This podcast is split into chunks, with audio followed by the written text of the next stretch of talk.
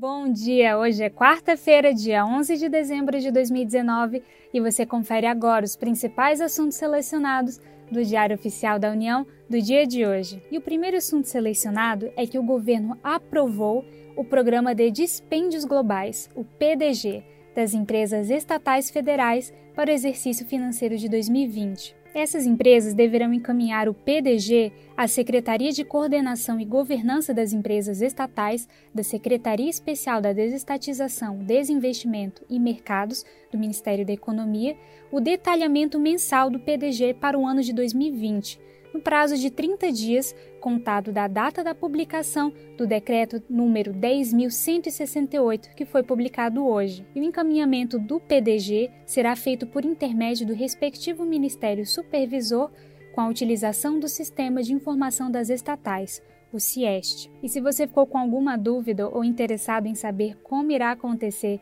esse programa de dispêndios globais, sugiro que você dê uma lida no Diário Oficial da União do dia de hoje, principalmente no Decreto 10.168, porque o demonstrativo para as empresas estatais federais sobre o PDG encontra-se no anexo deste decreto. E o Supremo Tribunal Federal julgou por maioria procedente o pedido formulado na ação direta de inconstitucionalidade número 5348, para declarar a inconstitucionalidade do artigo 1F da Lei 9494 de 1997, sobretudo na parte que estabelece a aplicação dos índices da caderneta de poupança como critério de atualização monetária nas condenações da Fazenda Pública, ou seja, a lei em questão foi considerada inconstitucional e não podem os índices da caderneta de poupança serem aplicados como critério de atualização monetária em casos em que a fazenda pública seja condenada.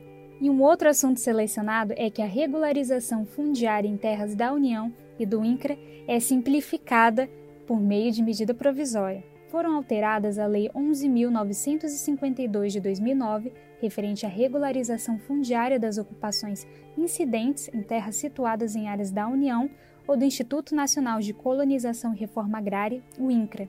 E também foram alteradas a Lei nº 8.666, de 1993, que institui normas para licitações e contratos de administração pública, bem como a Lei 6.015, de 1973, que dispõe sobre os registros públicos. As alterações nessas leis estão relacionadas a outras áreas sob domínio da União, sem prejuízo da utilização dos instrumentos previstos na legislação patrimonial. E, coincidentemente, hoje também foi publicado o decreto número 10.165, que dispôs sobre a regularização fundiária das áreas rurais situadas em terras da União ou do INCRA, por meio da alienação e concessão do direito real de uso de imóveis. E você sabia sobre o leilão de energia nova no setor elétrico?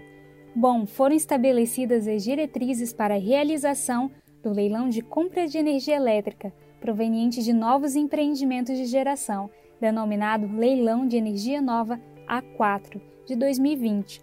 A Agência Nacional de Energia Elétrica, ANEL, irá promover esse leilão de acordo com as diretrizes já definidas pelo Ministério de Minas e Energia. E como último destaque do dia de hoje, há uma utilidade pública. A Lei Maria da Penha passa a prever competência em ações que envolvam vítimas de violência contra a mulher.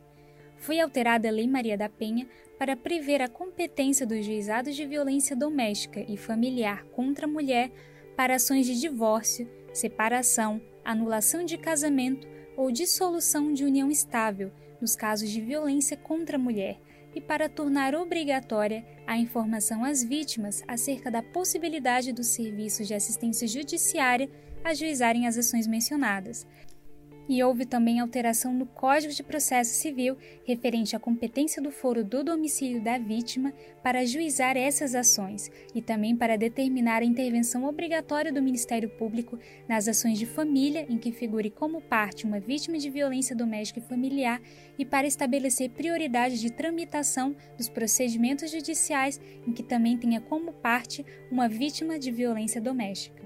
E esse foi mais um resumo DOU, um serviço oferecido pelo Instituto Protege, em parceria com a editora Fórum. Meu nome é Yasmin Góes e eu fico hoje por aqui.